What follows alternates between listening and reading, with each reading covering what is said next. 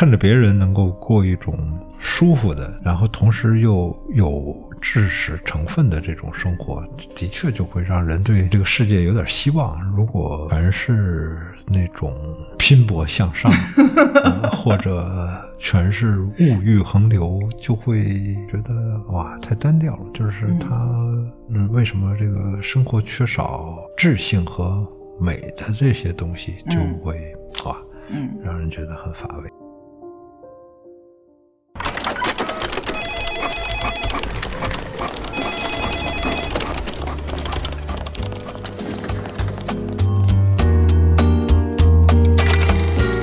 欢迎收听由荔枝播客独家制作播出的苗师傅读书会。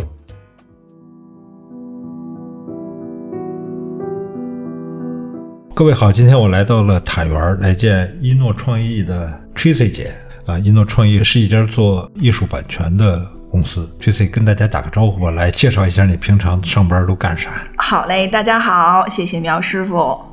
呃，我们是一间做博物馆版权的公司。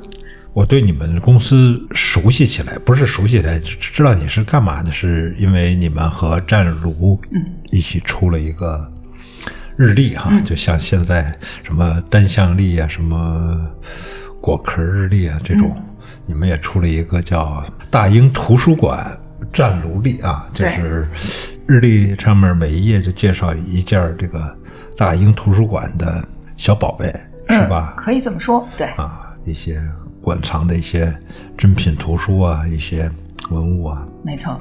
出了这么一个日历。这日历已经出了三年，嗯，明年就是第四年，二零二二年是第四年，我已经拿到了二零二二年的日历。嗯嗯，那个你们可能还做过维多利亚阿尔伯特博物馆的一些周边产品，是吧？我其实一直以为你做的事儿跟图书有关，实际上是你这个是不太跟书直接相关，但也是做怎么说呢？反正肯定不是编辑啊，不是这种直接相关的事儿，是吧？不是，呃，工作本身跟书没有太大的关联，对，不直接跟书发生关系，是是我为什么找你聊天呢？是因为我那朋友圈里有两个人，就始终用那个朋友圈来记录自己每年读书的状况。其中一位男士是一个电影策划，他会编号，就是啊，今年第一本。一直到年底的时候，肯定差不多是八九十本、一百本。啊，他还编号，哎，从你是不编号，你是想起来就贴一段，想起来就贴一段。对，我不编号，嗯嗯，但是你算过吗？一年是不是也有一百本呢？算过，我还特意看了一下，嗯二零一七年读了一百三十三本儿，二零一七年一百三十三本，儿，二零一八年读了一百一十五本儿，二零一九年读了一百四十一本儿，去年应该读了大概一百二十本左右。去年二零二零年一百二十本，今年到现在十月二十，差不多啊，是呃，读了一百零七本儿，一百零七。看今年一百二十是没问题没问题，啊，就差不多平均下来是每月十本书啊。应该是这样。这对，有的时候某些月份比较多，有的时候稍微少一点儿。我找你聊呢，嗯，我都事先想好了题目啊，叫一年读一百本书是可能的，而且是必须的。嗯，先说。是可能的吗？一年读一百本书，你是真正从头都看到尾，还是说有些是翻阅？第一个，我觉得是可能的，嗯，嗯，然后我是从头读到尾的，从头读到尾。对，嗯，包括我还做笔记，是，是，所以不是呃跳跃性的，基本上我说读完的就是从头至尾全部看完，嗯，啊、全部读完。接着问，那 一百多本里面有多少真是大部头？比如说五百页、六百页的书，然后有多少是小书，哎轻量级的，比如说两三百页呀、三百、四百页啊、我觉得在我读的所有书里头，嗯，大部头的书相对是少数，但是也有不少七八百页的。七八百页。嗯对，今年读的最后的书是什么？今年读的最后的书，卡内蒂的《人的疆域》。哇，对，这本书应该在这儿。嗯，它也，它它是不是最后？对，哇，你掂一下。啊，所以你看，确实是会有这些读过的痕迹。来介绍介绍这本书，我没看过这本书。呃，其实是个笔记型的、呃书，对，它就呃不是一本小说，也不是一个什么其他类型的，嗯，但是其实就是卡内蒂的笔记啊、因为他自己也不怎么写小说。对啊，对你之前有问我是不是看小说看的比较少嘛？嗯。嗯，啊，这个笔记看样子也比较好读啊。这对这比较这个笔记有点像那个 卡内蒂发在朋友圈。对对对，卡内蒂的啊朋友圈你说的特别精准是啊、就是他一段一段的，然后对各种事情的总结想法。比如说想啊，我们一辈子都绕着相同的想法打转，就像围绕着一些太阳，为什么我们不至少期盼一下彗星的？啊，这就算一段。嗯嗯，对，就是一小段一小段的。啊，你听了这么多音乐，单单只为了迷恋上完全不认识的人的声音，啊、这这又是一段。哎，这个读起来是非常简单容易的。对对对，这是比较容易的。嗯我看你这本书里面，呃，贴了好多纸条，画了好多的道道。嗯，然后我得承认，就是我在你的那个朋友圈里面能够看到很多对我有用的那些，比如我看啊，Tracy 姐看了什么书，嗯然后哎这本我也想看，赶紧买。然后你有时候啊、写的一些笔记啊，或者给书拍的一些照片呢，我也会收藏起来，当成一个参考。呃，你在朋友圈发这些读书笔记，会有人跟你讨论吗？特别少，特别少。嗯你，是例外，哦，特别特别少。对，所以这个也是一个挺有意思的事儿。当然，读书是一个特别自我的事儿啊，就特别个人的事儿。嗯啊，因为我也极少去给人推荐书啊，特别，因为咱俩不是号称学习小组，组 对对对，我跟 Tracy 学习小组。对，所以我是敢给你发一些，比方说我看过一嗯些片段或者什么，我甚至会给你发一点儿。当然，你也比较会关心，或者你会留意我那个朋友圈发的跟书有关的内容。嗯对，比方说我发了一段拍的这这个书里面这一段我有感受的文字，嗯或者说我会自己写一点小的文字在上面，你都会留意。但是我觉得绝大部分人是不会留意这件事儿的，嗯也极少有人跟我讨论。当然会有人来问，就像你一样，比如他觉得可能这一段文字呃触动他，他会来问这是什么书，这是有的嗯啊、但是讨论特别少。嗯，更深的讨论是很少的。这个 我也是有感触，应该是去年吧，我也曾经见贤思齐，那个立下一个 flag，说我也记录一下 那个一年读多少啊、那你读了多少？没有，我大概坚持到二十的时候就放弃了，就是坚持为什么谈坚持呢？这嗯，因为我觉得好像有点像，任务。不是，有点像显摆自己似的，有点儿。那平常人家大家都谈谈吃喝玩乐，然后为什么我那个在那儿读读书然后。呃，而且的确就是也没有什么人跟你讨论和反馈。然后呢，还有一个问题，比如说，因为我做这行嘛，可能还有很多出版社给我寄书，他们希望嗯我晒一晒，就是，嗯然后我又觉得有好多书不是那么好看。嗯。另外有一个特别大的问题就在于，我觉得我自己那个没法算，就是有好多书是翻过去的，就是翻了翻，那我算零点二呢，还是算 还是算零点五呢？就是你不能给自己说打马虎眼啊，说这个我看了，可能比如我最近看了什么霍金传，嗯。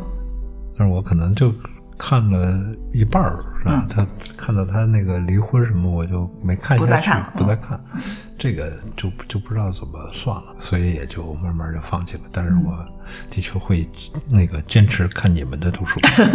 嗯，你只在那个朋友圈记录自己的读书笔记吗？以前是这样，啊其实我也不管它叫一个读书笔记，就是比方说读到一本书里面有些呃有感触啊，或者是有想法的地方，我就会把它呃拍照片发出来，或者是我自己会加一小段文字。但我其实没那么严格的管它叫读书笔记，嗯对，嗯嗯，为什么？为什么你觉得一年要读一百本书？你觉得这个必要性在哪儿呢？其实你要问必要性，我觉得可能对很多人也没必要。嗯，啊、我也没有特别一定要读到一百本书，是它就是一个习惯。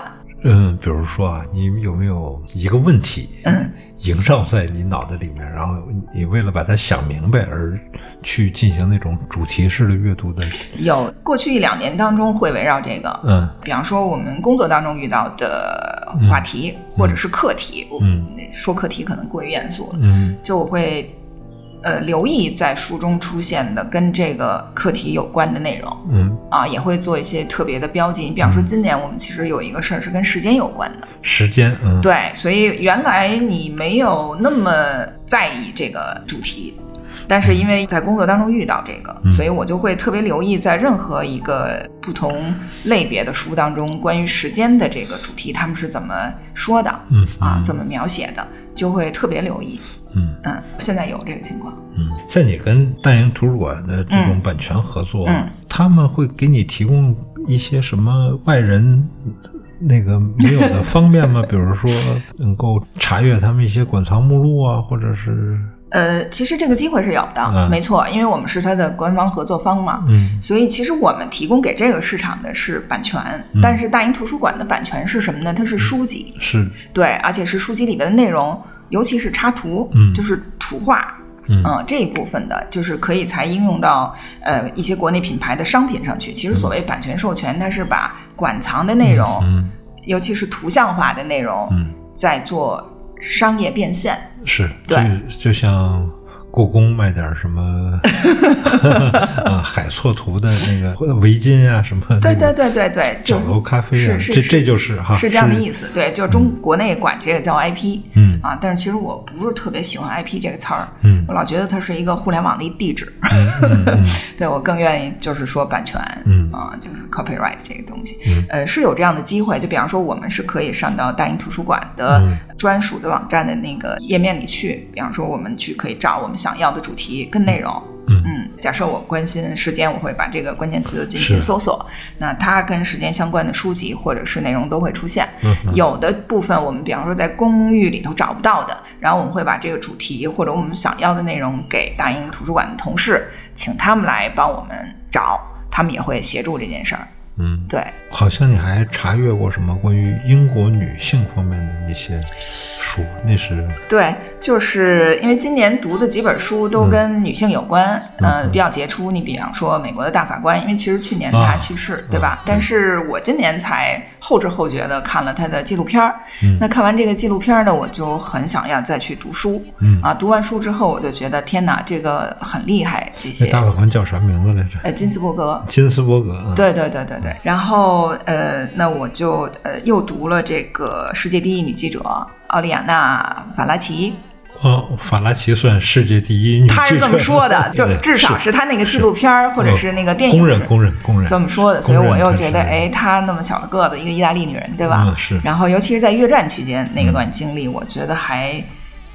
挺不容易的，就是现在我也觉得，我不知道我个人感受，就是记者这个行业有点被这个互联网或者是这种网络的媒体挤压的，可能没有过去那么的鲜明。嗯，对他们的调查的这种痕迹，或者是这种嗯奔赴各种前线的这种状态，好像你越来越少能看到。但原来可能一个记者他个人就是很突出的。是对，所以我可能就会，呃，注意到，因为我不是个女权分子，但是我看了这些书之后呢，我还是会有一些想法，是想要更多的了解，比方说之前的女性，过去那些时代，她们是一个什么状态。所以我之前我记得还问过你。对，你还给我推荐那个，嗯，米德马切，米德马切，对对对，很，我我到现在我还刚开始看，看我看你这个书架上还摆着《第二性》，对，波伏娃的《第二性》，对这两天我在看，对，这就是您说的，刚才就是可能会稍稍有一点点主题性，嗯呃，插一嘴，法拉奇真的是第一女记者，我记得我们刚入行的时候，老师给我们培训就讲法拉奇，嗯。然后说，法莱奇采访邓小平，让我们假设要采访邓小平的话，第一个问题是什么？嗯，哇，这其实是真的很难啊。第一个问题是什么呢？然后公布答案是说，法拉奇问邓小平的第一个问题是说，我听说毛主席像要从天安门城楼上摘下来，请问这个属实吗？嗯，哎，然后呃，小平同志就说我们啊。是共产党国家，嗯这个只要我们共产党执政，毛主席像是不会被摘下来等等。哎，当时讲的就是，哎，你面对一个大人物，谈论的是一个大问题，但是你怎么把这个问题变得呃具象化？嗯哎，我非常印象深刻的这种提问。当然还有他很年轻的时候。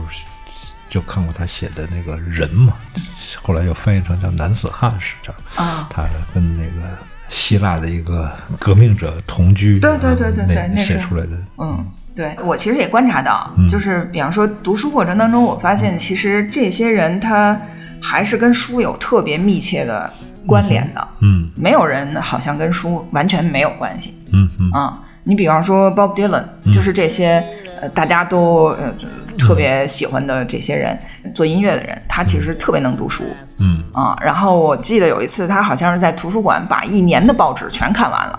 是，我我当时就觉得这人也太厉害了，因为他读报纸，我觉得其实所谓他那个歌词里头跟时事有关的东西，其实就不意外。嗯对，然后你再比方说特克尔丘克，我也因为喜欢他的书，所以就去看他的纪录片或者采访，就多看几个采访。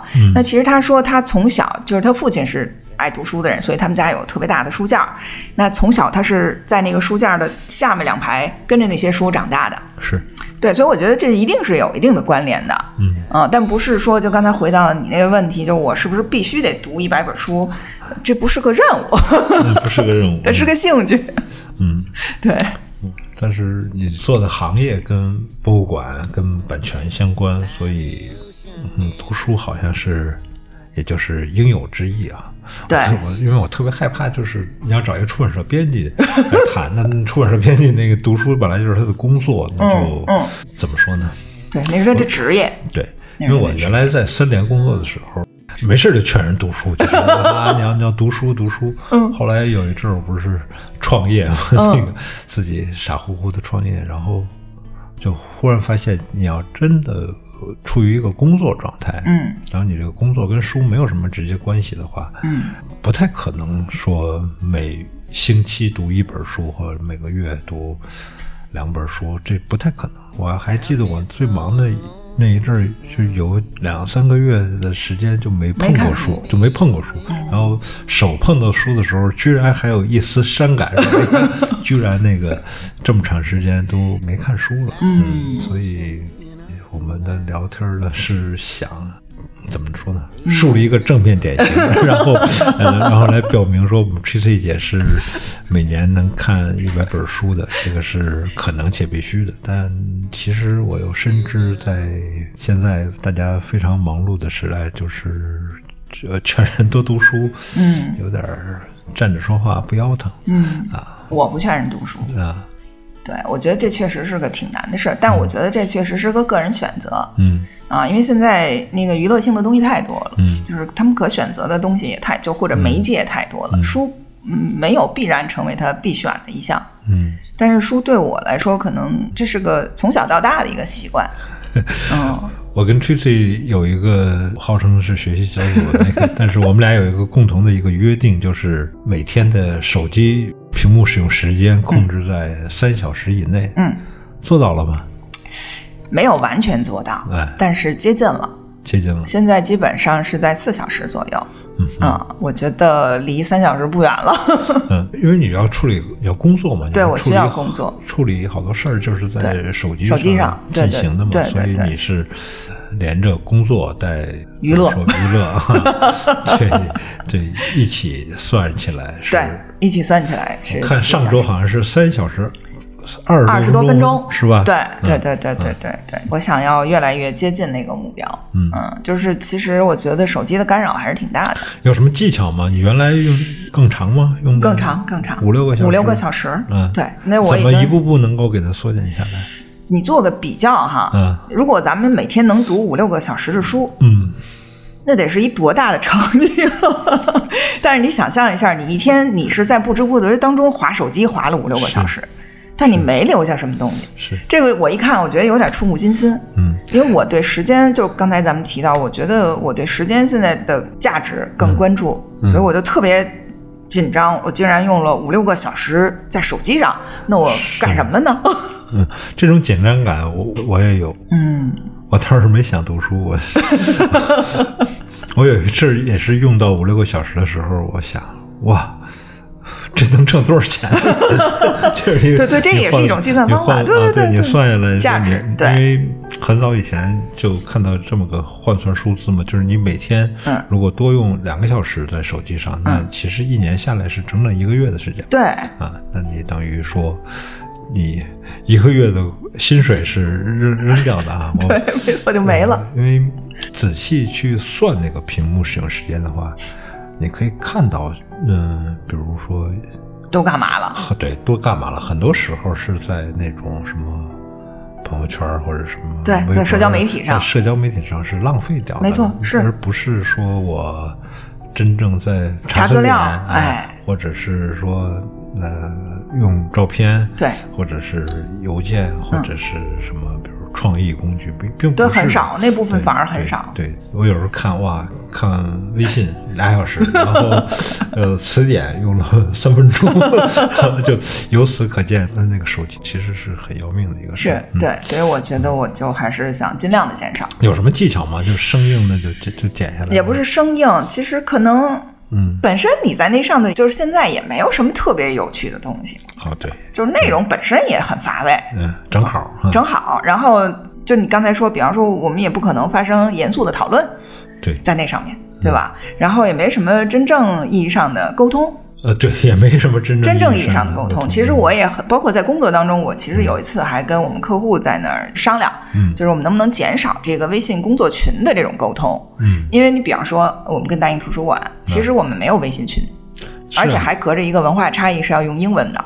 但是就写邮件这件事儿，它是以特别高效的状态解决了所有的问题。是那在必要的时候，呃，电话会议、视频会议就都能解决问题。嗯但是我会发现，在那个微信工作群里面，大家七嘴八舌的在那儿说话，然后变成了一种聊天的状态。但事实上，你的效率比较低下，你并没有解决问题。嗯，对，所以其实呢，占用这个手机屏幕的时间也很长。是我觉得它并不是一个特别高效的工具，但是大家都特别习惯这个。是，我想也是，像微信这样的东西，一个 app 就是经常会占十几个 G 对的 那个对，它占那个内存也空间特别大。哇，你就觉得哇，这么愚笨的一个东西，为什么要对要要用它？对啊对，邮件实际上是好的，没错，我不觉得邮件是一个过时的东嗯西，就是呃，信箱就不值得使用了啊，就必须被抛弃。然后我们大家都得拿着一手机，呃，定时定点的在里边聊天儿。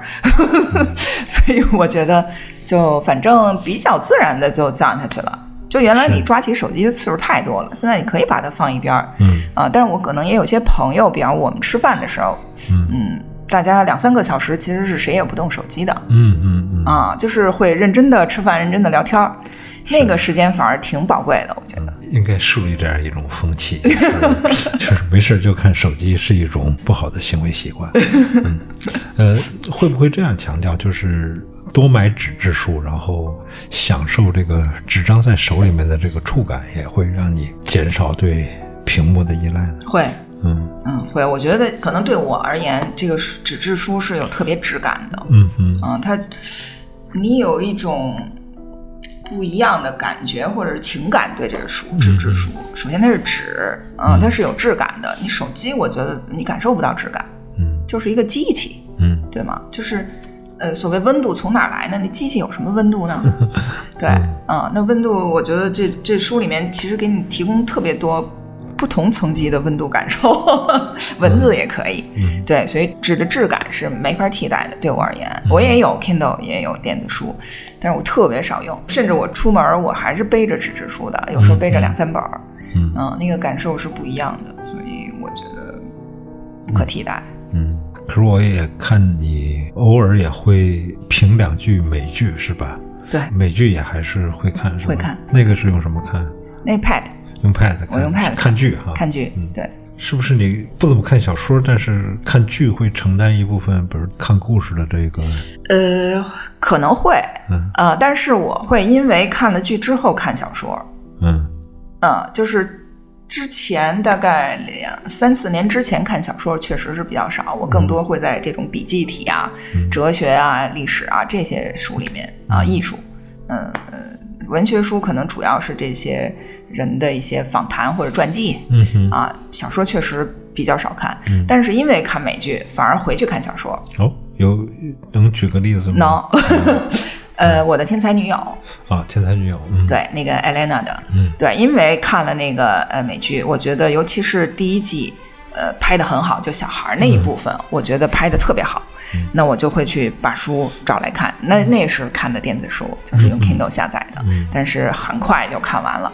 就原来我有一度认为我已经丧失了读小说的能力，但是通过这个我的天才女友呢，我觉得呃小说还是可以看的嗯，啊。对，然后之后又是，还是可以看。嗯，还是可以看。然后又呃又看那个克雷斯高的，就是《我的奋斗啊》我的奋斗啊，四部曲，我还甚至等他第三部出来的时候，还在翘首以盼，怎么还不出？怎么还不出？啊、那就是比较大部头的了，嗯会看对你看的这都是呃挺长的小说，挺长的小说。两千页左右的，对说起来都是这个量级的。对，是是会看的今年还看了什么印象深刻的剧吗？美剧。啊，今年《傲骨之战》，傲骨之战。对，嗯这应该是我，哎呦，我忘了是第几季，第五季了。嗯啊，对，就是他讲这个主流社会，美国主流社会他们的一些，我觉得他还是能够有一些批判性的东西在。啊，就是嗯所有跟时政相关的东西，它其实都有反应。而且我觉得他们的编剧和演员还是比较职业的。啊，傲骨之战你觉得挺好看的是吗？我觉得挺好看的。好，我回头找找来看看。那个也是一个跟呃，可能女性在里边占比比较大的戏，女的律师嗯，啊律师，我说我知道，对女律师前些日子已经听人聊到过这个出戏。啊，这个这个戏我是一直看的。嗯还有一部新的叫《英文系主任》，啊，因为系主任，对，然后因为我看他是因为、呃去年的就有一个戏叫《Killing Eve》，呃，对，杀死杀死伊伊夫，嗯，对对对。那今年他自己单独拍的这个英文系主任，里边也反映了很多现实情况。嗯，那个韩国女演员，韩国女演员叫吴。吴珊卓，还有一部戏是叫《Your Honor》大法官。哦，啊、这可能是特别小众的了，就不在大家的视野当中。但是他其实是讲一个身为大法官的父亲，为了救自己的儿子，就是他儿子犯法了，但是他本来是一特别公正，而且有很有保持善意的一个大法官，但是因为自己孩子的这件事儿，他就一步一步的去变成呃他最不喜欢的人啊。这戏拍的还挺好的，就我会看一些这些东西。前两天好像看你对女仆还是叫女佣？Maid 对女佣，女佣，嗯，语出讥讽还是说？语出讥讽。是是吧？呃，嗯，后来其实我是刚看那个戏，我觉得，但是我看完了之后，我觉得其实拍的不错。啊，你居然给看完了？我看完了八集，我觉得挺有意思的。嗯，对，其实正好看这个女佣的戏的同时呢，我又在读这个雷蒙德·卡福的访谈录。嗯嗯啊、然后其实他们都有一个共同的特征吧，就是呃，出身贫困。嗯雷蒙德·卡福也是，是啊、就是十几岁、二十岁的时候就出门了，然后嗯还有一个年轻的太太，十六岁就怀孕，他们就结婚，然后一直是 呃各种嗯零工的生活都过过，而且三十岁之后他又酗酒。是，其实那个女佣有点类似反映这样的情况，就是底层怎么挣扎，包括可能连三块钱美金的加油钱都出不来。还要带小孩儿，我也是因为这个戏又去查了这个作者，其实他是《时代周刊》那个畅销书吧，变成了这个书出版之后，反而拯救了他的生活。我相信有点半自传体的意思。是一个半自传的一个，对，有点嗯。对的，就是他自己，他一直当女佣，然后挣小时工的钱，比方十美元，他也做嗯啊，然后特别贫困，但是呃，他还是很喜欢写字的嗯啊，就是记录自己这些当女佣的生活。嗯，出了这本书之后的生活大幅改善了，我觉得还挺好的。在你工作中经常去博物馆，但是会去图书馆吗？会去图书馆，但我确实不是去看书的，嗯，谈事儿，呃，也不是谈事儿，我看图书馆的建筑。嗯。啊、就是我可能关心的角度不太一样，因为我原来做过一段时间的建筑，嗯。所以我反而很喜欢看全世界各地的图书馆长什么样子。嗯哼。啊、因为我觉得空间对人的影响其实很大，尤其是跟书有关的空间。嗯就是有些地方就给你营造了一个氛围，你就特别的安静，你像一个可以落下来的一粒沙沙尘一样，你就特别的安静在那待着。但是有些地方就营造不出来这种氛围，你就比较的焦躁，你就没法在那待住啊。所以我其实看了不少图书馆的建筑，博物馆是工作是一定要看的，而且也是乐趣。嗯，说一两个你喜欢的图书馆，呃，是在北欧吗？北欧，对，就是哥本哈根的那个黑钻石，嗯啊，哥本哈根皇家图书馆，啊，它的建筑本身它光线特别的好，看起来非常非常新，但是进去之后你又能够找到一种特别古老的安静的氛围，嗯，你就瞬间可以在那儿坐下，哪怕你就是一个游客。我觉得建筑师还是很厉害，他营造了这么一个空间，嗯，就是你一旦从阅览室出来上那个电梯之后，就是一个巨大的透明的空间，嗯，你就可以看到河啊，然后光线，但是进去之后，你就好像马上穿越时间以后，到了另外一个这个时空，你就马上就沉下来了，这是一个。还有，我觉得呃，纽约公立图书馆也很好，它就是老的样子。是不是就是在各种电影里都出现？都出现过很多次，出现过。后天里面那个，对对对，他们有很多的那些发着橘黄色灯光的台灯。是是是，那个只要大家去纽约玩，都会看到那个图书馆。对，那个对那个我觉得也很有意思。大道那个特显眼的那个位置，对对对对对，一个公立图书馆里边能做到那个样子是，对，是非常了不起的。对对，嗯，你做那个大英图书馆的这个东西啊，你相信那个。灵气儿说嘛，就是我有个朋友，他卖那个北欧旧家具的。嗯。然后有一次我看他那儿卖一个家具，他说是斯德哥尔摩图书馆的阅读桌，那的确是一个阅读桌，等于有一个三角形，两面斜下来的一个斜桌那样的一个桌子嘛。嗯。阅读桌，那桌子你要是给它摆回家，然后在上面。摆上书啊，然后的确会让你，比如说说所谓一下子就想坐下来看书那种状态。当然，就是为了这么一个氛围，也非常贵的那么一东西。嗯，你会觉得，哎，有些出自某个图书馆的东西会带有一种书的魔力吗？我没有那么明显的感觉，嗯，因为我们从小就听说那个马克思同志在大英图书馆里面坐着，然后那个哎，然后把椅子上磨出了坑，然后以后如果你的生意能够涉及到说我卖一两张那个大英图书馆的旧椅子啊，或者是卖一两张大英图书馆就能让你让你成为伟大的人，阅读桌啊，这个甭管真的假的，它像我们这种崇尚这个。大品牌，然后又 又讲究点迷信，还有点对英国的这种文化符号挺有消费热情的人，也许会哎买一张来自大英图书馆的书桌，哎哎哎椅子，嗯椅子啊书桌啊，这也是一个挺好的一个买卖。读完的书你会怎么处理？你买了这么多书，哎呦，我觉得确实有点，嗯，会卖掉一部分，嗯，会卖掉。嗯，但是我觉得卖的速度有点慢，所以堆积的比较严重。因为我买书的速度太快了，就读书的速度赶不上买书的速度。反正你是办公室里面可以堆很多书，对，我的办公室里面堆的都是书。然后那个家里面也堆了不少书，还有地方在堆书，这也是一个嗯挺好玩的一个事儿。是。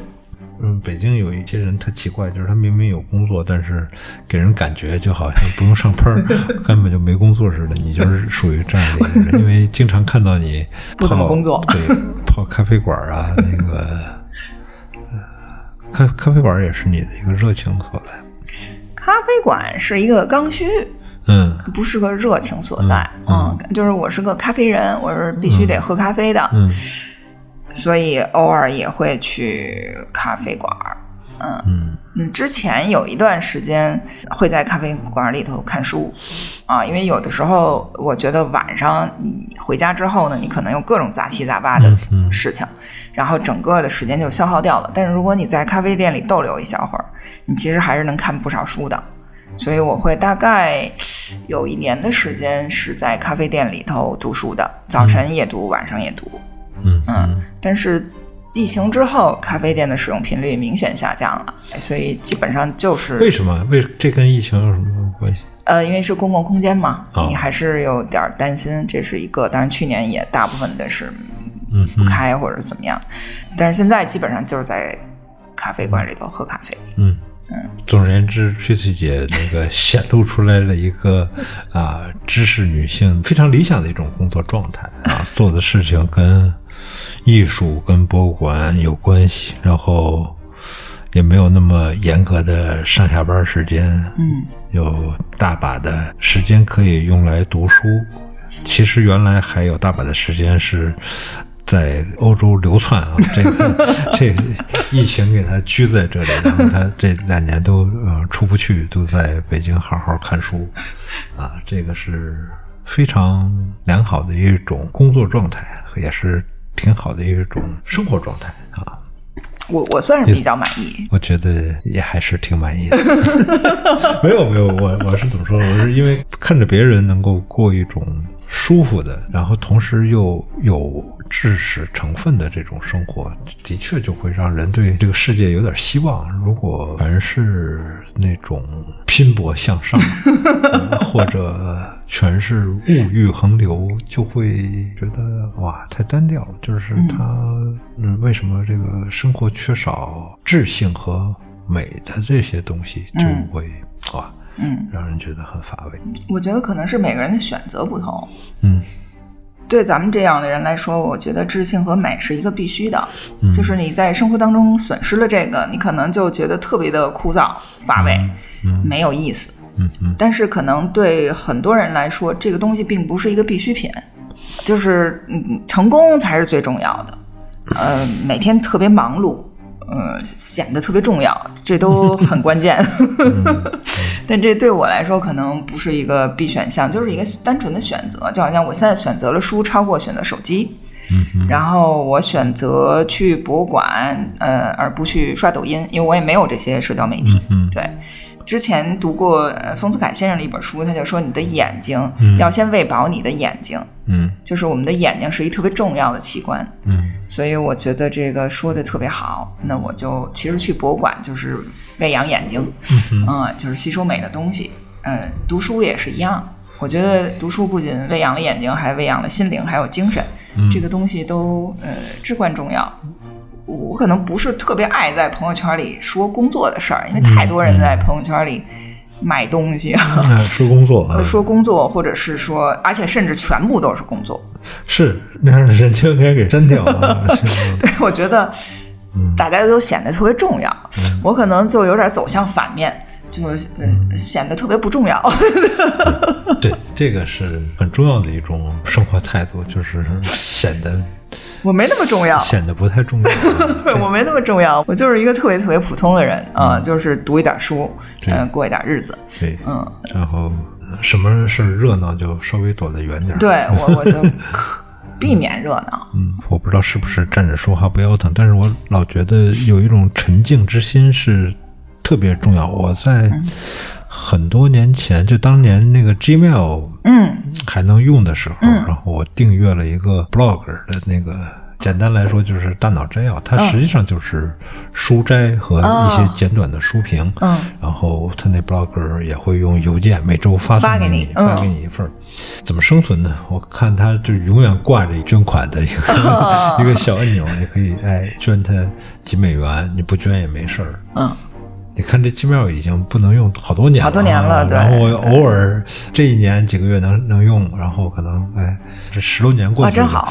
这哥们儿就特别稳定的在每周向你发送这个书评啊，有思想方面的，然后也有呃儿童绘本，哦，还有这个呃英语世界比较最新出的一些啊文化类书，我其实也很少打开看，去看了，但是。你就看这个哥们儿，我相信这哥们儿可能也五六十岁，或者是这这多大年纪？嗯，他就特别稳定。你想，他特别稳定的这个十几年，做这一件事儿，呃，还在干这事儿。然后，反正我是从来没捐过款，但是是不是他嗯靠这个捐款，就是还能能够运营着啊？然后就这种稳定的嗯输出，我觉得哇，还是让你会。有一种安静的感觉吧，哎，这也是我跟崔崔姐这个学习小组的意义所在，就是 啊、你在朋友圈里面还是能够看到有那么一两个朋友他在看书 啊，在记一些读书笔记，然后针对某些书发表一些自己的看法。虽然可能那个我们很难说就立刻啊在下面有呼应有交流，但是相信有这个东西存在，有这样的人存在，还是会给你带来一种很安静祥和的气氛。嗯，谢谢苗师傅夸奖没，没我保持对，我们这个学习小组继续活动下去，继续活动。对对对啊，我争取明年能够能 够恢复从一记录到一百。嗯，对我来说好像一百完成没问题，我就是怕对你们造成压力。万一我看到那个二百本，变成内卷了。我咱们当中也发生了一个时尚热词，对叫内卷了，对因为读书而内卷了，那很好啊。嗯，那个你会听书吗？呃，比较少，少但是我会听你的那个，偶尔会偶尔会听你的那个播客嗯啊，这也是呃今年才开始哦的。，对，好吧。就是偶尔会听我们这个马上要播出的这个我的这个播客，对，苗师傅的播客我会听，因为我觉得我今天还在想，听众是不是懂得感激这件事儿呢？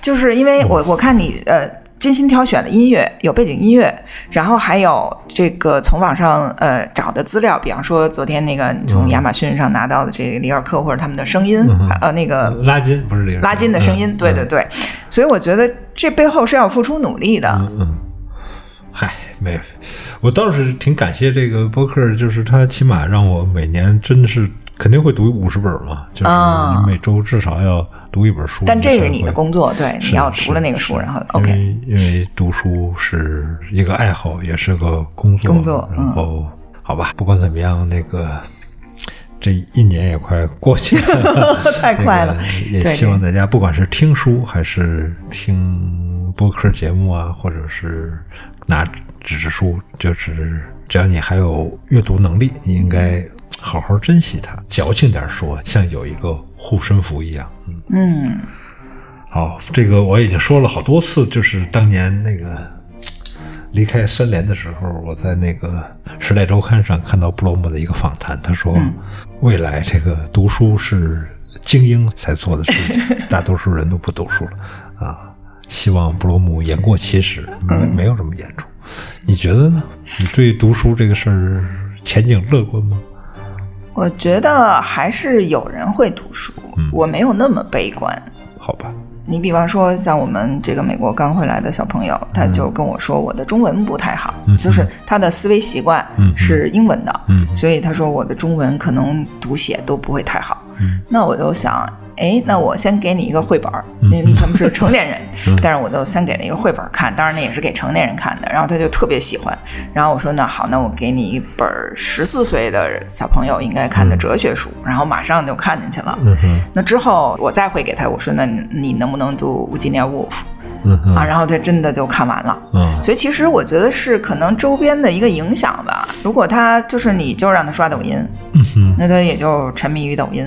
但如果你让循序渐进的让他去读一些书，他读进去之后，他还是很享受这个过程的。，OK，对，我觉得应该保持希望吧。纸质书不会灭亡的，读书的人也是应该会有的。希望大家多读书。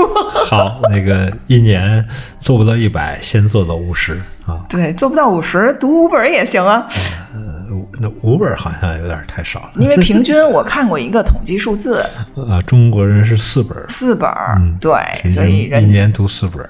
你只要你读五本，就超过了平均 超过平均数了。对，好，那我们今天就聊到这儿吧。好嘞，谢谢苗师傅，谢，谢 Tracy 姐，嗯，拜拜。拜拜。